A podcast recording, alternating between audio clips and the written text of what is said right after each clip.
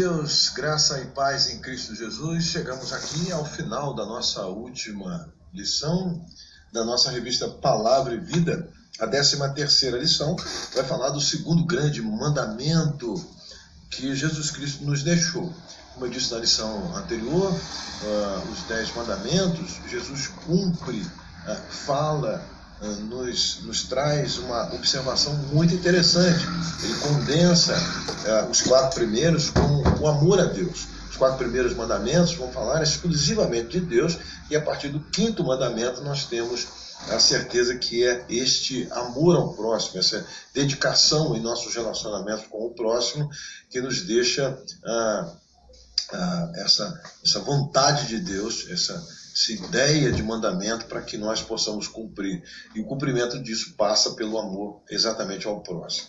Aquele que não rouba, na verdade, está amando ao próximo. Aquele que não cobiça está amando ao próximo. Aquele que ama pai e mãe e honra pai e mãe, na verdade, está amando ao, ao próximo, ao pai.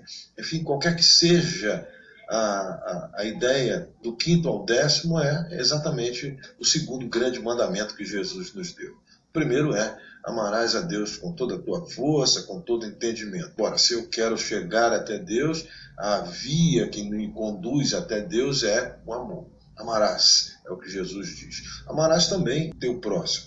Então, o segundo grande mandamento está em Mateus capítulo 22, no versículo 39, quando Jesus diz: Amarás o teu próximo como a ti mesmo. Veja que o amor está implícito, está aqui colocado por Jesus a nós de uma forma tão relevante a ponto de dizer: se você não ama a Deus, você não cumpre os mandamentos, se você não ama ao teu próximo, você também está é, descumprindo os mandamentos que Deus deixou assim para nós.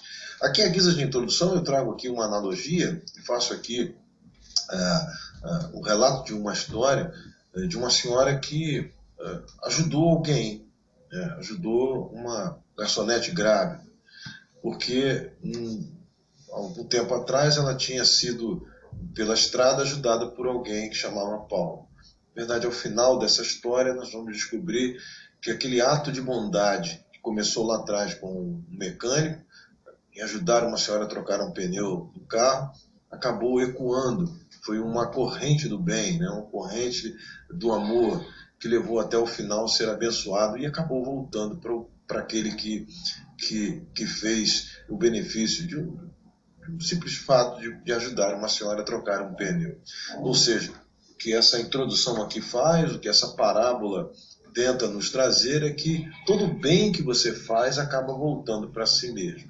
Mas necessariamente não é o próximo, não é a sociedade que nos dá. O que dá a nós essa garantia de que tudo que nós semeamos com bondade certamente voltará para nós em bênçãos de Deus, é o próprio Deus que nos abençoa, porque é essa observação é dele. É essa corrente do bem que falta à nossa sociedade. É deixar de ser interesseira, é deixar de, de fazer o bem querendo ah, o benefício já imediato. Recentemente, uma senhora me procurou para dizer que estava muito chateada, porque ela passou por, por alguém que visivelmente estava faminto, estava com dificuldade, caminhava carregando as suas bolsas ou o que sobrava de alguns, alguns utensílios, uh, empurrando um carrinho. Ela perguntou se aquela pessoa estava com fome. Imediatamente a pessoa disse que sim. Ela foi em casa, pediu para esperar do lado de fora do portão, foi lá, preparou um prato de comida e ela fez questão de dizer, colocou bastante comida e colocou comida que a sua família iria saborear naquele dia. Ela preparou o prato com tanto carinho para sua família, mas naquela hora, naquele momento, ela teve o desejo de compartilhar com o seu próximo. Ela fez um prato de comida, disse que aquele cidadão comeu, comeu, saboreou, até limpar a boca e devolveu o prato para ela. E eu disse: Onde está a sua decepção? Ela disse: Pastor, ele foi embora e nem me agradeceu. Pois é, aí é que está o nosso erro. Amar o próximo não está na possibilidade de você ficar esperando agradecimento. Você precisa agradar a, a Deus e não ao próximo. Quando você faz isso ao próximo, na verdade você está agradando a Deus. Ah, o resultado que alguém espera ter de aplausos, de agradecimentos, de honra ou de honrarias neste mundo, na verdade, não coaduna com Deus. Deus pode muito bem olhar para nós e dizer: você já recebeu o seu aplauso, você já recebeu a sua bênção, que é a gratidão por alguém. Portanto, quando Jesus diz que o segundo grande mandamento é amar o próximo como a ti mesmo, fazer o bem sem esperar que o resultado seja de imediato.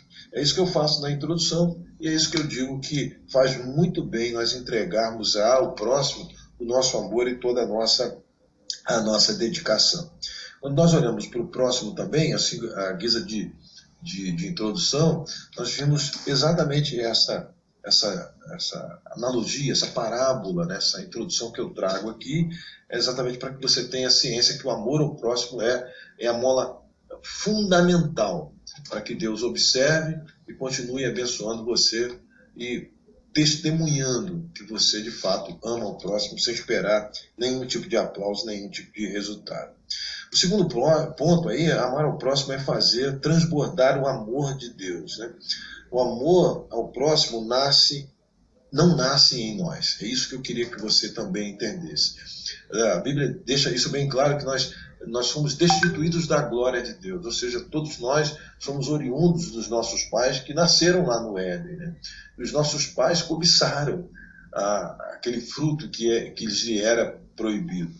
Quando eu cobiço alguma coisa que não me pertence, na verdade estou fazendo mal ao restante. Todo mundo que peca, na verdade, está carregando sobre si ah, a inocência de tantos o pai que trai a, o esposo que traz a esposa pode trair uma consequência desastrosa. Essa família pode ser é, desconstruída e os filhos podem sofrer por conta disso. Então, todo pecado traz essa comprovação do nosso desamor pelo próximo.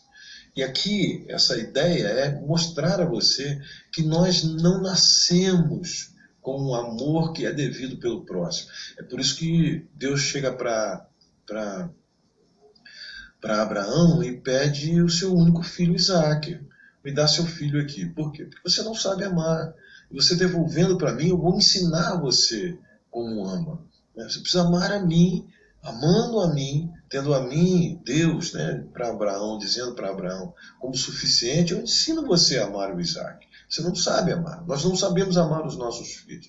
Nós precisamos aprender isso com Deus. Então, o amor não nasce conosco.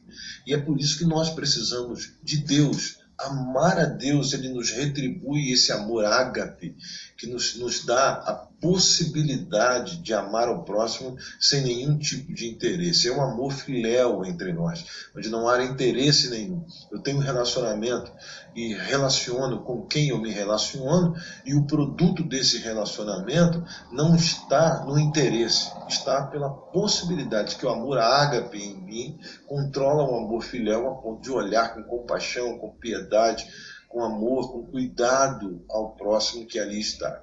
Então esse amor não nasce em nós. E como é que eu amo ao próximo? Como é que eu cumpro esse segundo grande mandamento de Jesus, que condensa do quinto até o décimo mandamento? É pedindo a Deus que nos dê um amor, o seu amor ágape, o amor em nós. Jesus diz em Mateus 24 que chegará um dia em que o amor ágape, o amor se esfriaria.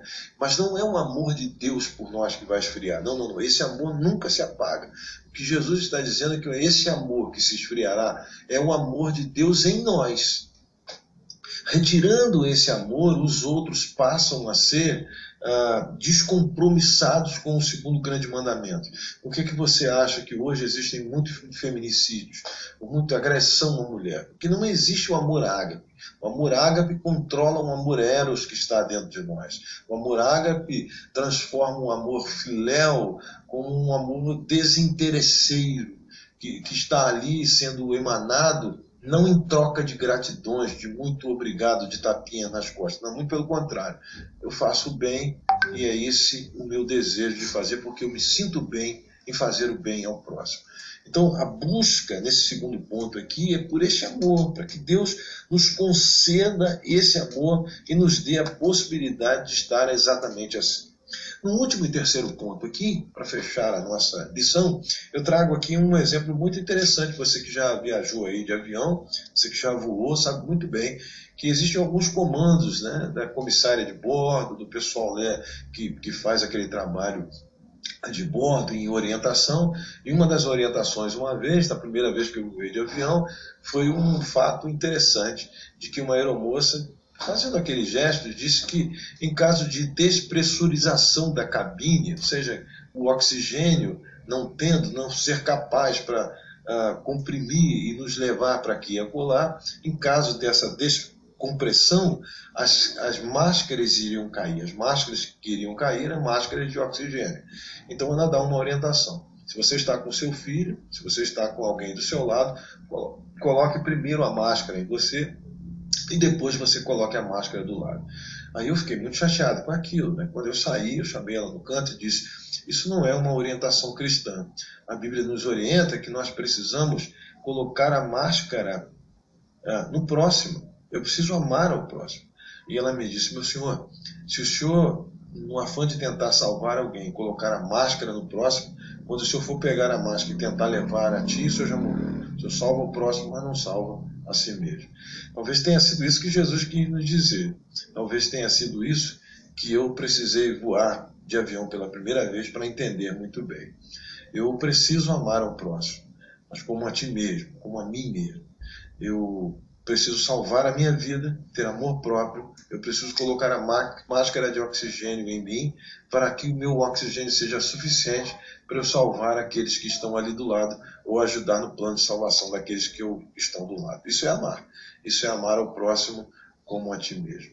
Na próxima vez em que você quiser salvar aí o seu cônjuge, a sua família, os seus filhos, procure salvar a si mesmo. Paulo disse isso a Timóteo: tem cuidado de ti mesmo. Isso não é uma palavra egocêntrica. Isso é o que Jesus está dizendo. Você só pode curar alguém se você estiver curado. Você só pode amar alguém se você amar a Deus e por Deus for amado. E que você encontre esse amor a ponto de que você emane isso de você a todos que estão ao seu redor. A começar aí pela sua casa, a começar pela sua família. É possível para parar em agir aí, pensar em agir, é possível amar a Deus e não amar as pessoas? Tem pessoas que dizem assim, né? Eu amo tanto a Deus, mas eu não consigo trabalhar atendendo o público. Eu tenho medo das pessoas, eu me aborreço muito fácil com as pessoas, eu não tenho paciência com as pessoas. É possível? Pois é, não é possível. A gente consegue amar as pessoas você já aprendeu aqui seu amar a Deus. É na troca de amor para com Deus que ele me ensina a amar ao próximo. Por isso que Jesus deixa isso bem claro. É por isso que os dez mandamentos começam lá dizendo que você precisa amar a Deus com toda a tua força e com todo o entendimento. Ame mais. A nossa sociedade precisa de mais amor. A nossa sociedade precisa de mais amor a Deus para que a gente encontre neste amor a Deus a alegria de amar o próximo.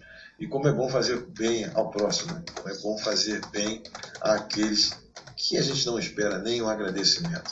E da próxima vez que você fizer bem a alguém, que você não espere aplausos, que você não espere obrigado, mas que você receba as bênçãos de Deus pela benfeitoria e por amar aquele que às vezes nem merece o seu amor. Que Deus te abençoe. Fiquem na paz. Foi um prazer enorme estar com os irmãos e as irmãs. E Deus abençoe, em nome de Jesus. Fiquem na paz. Glória a Jesus por mais esse trimestre da revista Palavra e Vida da Convenção Batista Fluminense. Meu nome é Marcelo Soares, pertenço à Igreja Batista da Esperança em Nova Iguaçu. Esse podcast, texto falado, é, tem sido uma das ferramentas que Deus colocou no meu coração para que pudesse ser uma divulgação da palavra de Deus através da revista Palavra e Vida da Convenção Batista Fluminense, a quem agradeço, que Deus continue abençoando os nossos irmãos da nossa Convenção Batista Fluminense e todos os nossos pastores que têm contribuído, como o pastor Romilton Lourenço, para que essa parte de educação cristã chegue, chegue com qualidade aos nossos corações, às nossas igrejas. E a minha oração é que todo esse trimestre possa, possa ter sido uma bênção para a sua vida, para a sua família, para aqueles que ouviram para aqueles que refletiram, para aqueles que buscaram colocar em prática, né? Porque isso que é o mais importante, não basta só ouvir, mas o interessante a gente é ruminar, né? A ideia é essa mesmo, ruminar a, a palavra que é colocada para nós, para que isso incomode, aquilo fique dentro da gente ao ponto de nos trazer um impacto de transformação através de Cristo Jesus. E os Dez Mandamentos para os dias atuais, né, esse tema nesse trimestre termina com essa excelente aplicação do pastor Romilton, a quem eu oro e peço que Deus continue abençoando a sua vida, o seu ministério, a sua família. E também ah, é, nos trazendo algumas verdades, ou seja, princípios que não devemos abrir mão. Né? O próprio Jesus disse em João capítulo 13, versículos 34 e 35, Evangelho, o Evangelho de João 13, 34 e 35. Um novo mandamento dou a vocês, amem-se uns aos outros como eu os amei. Vocês devem amar-se uns aos outros, disse Jesus. Com isso, com isso, todos saberão que vocês são os meus discípulos, se vocês amarem uns aos outros. Então, é, o maior testemunho que possamos dar para essa sociedade, essa sociedade como o pastor Romilton nos trouxe, é o amor entre nós. Né? Esse amor será impactante na nossa sociedade, conforme João 13, 34 e 35 nos revela. Né? E, e 1 João 4,7 diz: Amados, amemos uns aos outros, pois o amor procede de Deus. Aquele que ama é nascido de Deus e conhece a Deus. Então, se use amor, na medida que eu tenho um, um eu tenho uh, uma experiência com esse Deus de amor na minha vida, aceitando-o na minha vida de forma voluntária, no meu coração, é, esse poder do amor me traz, me, irá me trazer uma regeneração, ou seja, uma transformação, ao ponto que eu passe a ser um exemplo de Deus na terra, porque aquele que ama é nascido de Deus e conhece a Deus, como diz 1 João capítulo 4, versículo 7, são princípios. Quanto ao mais tenham todos o mesmo modo de pensar, sejam compassivos e amem-se fraternamente, sejam misericordiosos e humildes. Primeira, primeira de Pedro 3,8.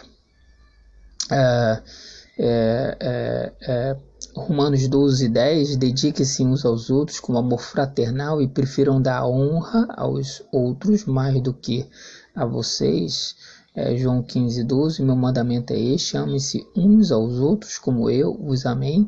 Ninguém tem maior amor do que aquele que dá sua vida pelos seus amigos. É, Evangelho de João capítulo 15, 12 e 13.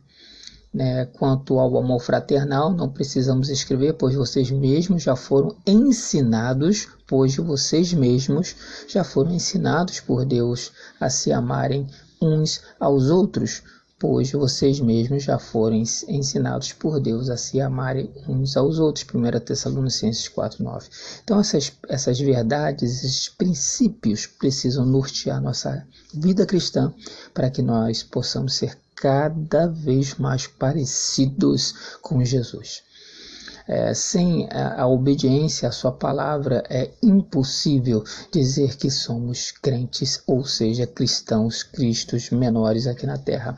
Iremos falar que somos, mas a nossa vida não irá condizer com aquilo que falamos. O meu desejo, a minha oração nesse final é que o Senhor, que é, nos ministrou através da revista Palavra e Vida, através do pastor Romilton, usando o pastor Romilton, é, o escritor da revista, que possamos, como o apóstolo Paulo falou, a primeira, a igreja em Tessalônica, em 1 Tessalonicenses 4,9, é, que possamos é, é, é, é, dizer amém para essa palavra que ele fala que vocês, nós fomos ensinados por Deus a amarem uns aos outros e colocar em prática os dez mandamentos. Que Deus nos abençoe. Que a Igreja Batista da Esperança possa ser alcançada pela essa misericórdia, amor, paz, proteção, orientação e verdade de Deus para que a nossa igreja continue crescendo nessa graça e nesse conhecimento do nosso Senhor. E que todos os irmãos da nossa igreja possam continuar fortalecidos na, na palavra de Deus, né? E que você que não faz parte da nossa igreja também seja alcançado por este é, por esta benção da palavra de Deus, para que cada vez mais você seja uma bênção e a sua família também seja na sociedade. No nome de Jesus. Que Deus abençoe. Muito obrigado. Esse é o podcast da Igreja Batista da Esperança em Nova Iguaçu. Igreja que tem como seu pastor presidente, pastor Sérgio de Oliveira Souza. Um forte abraço.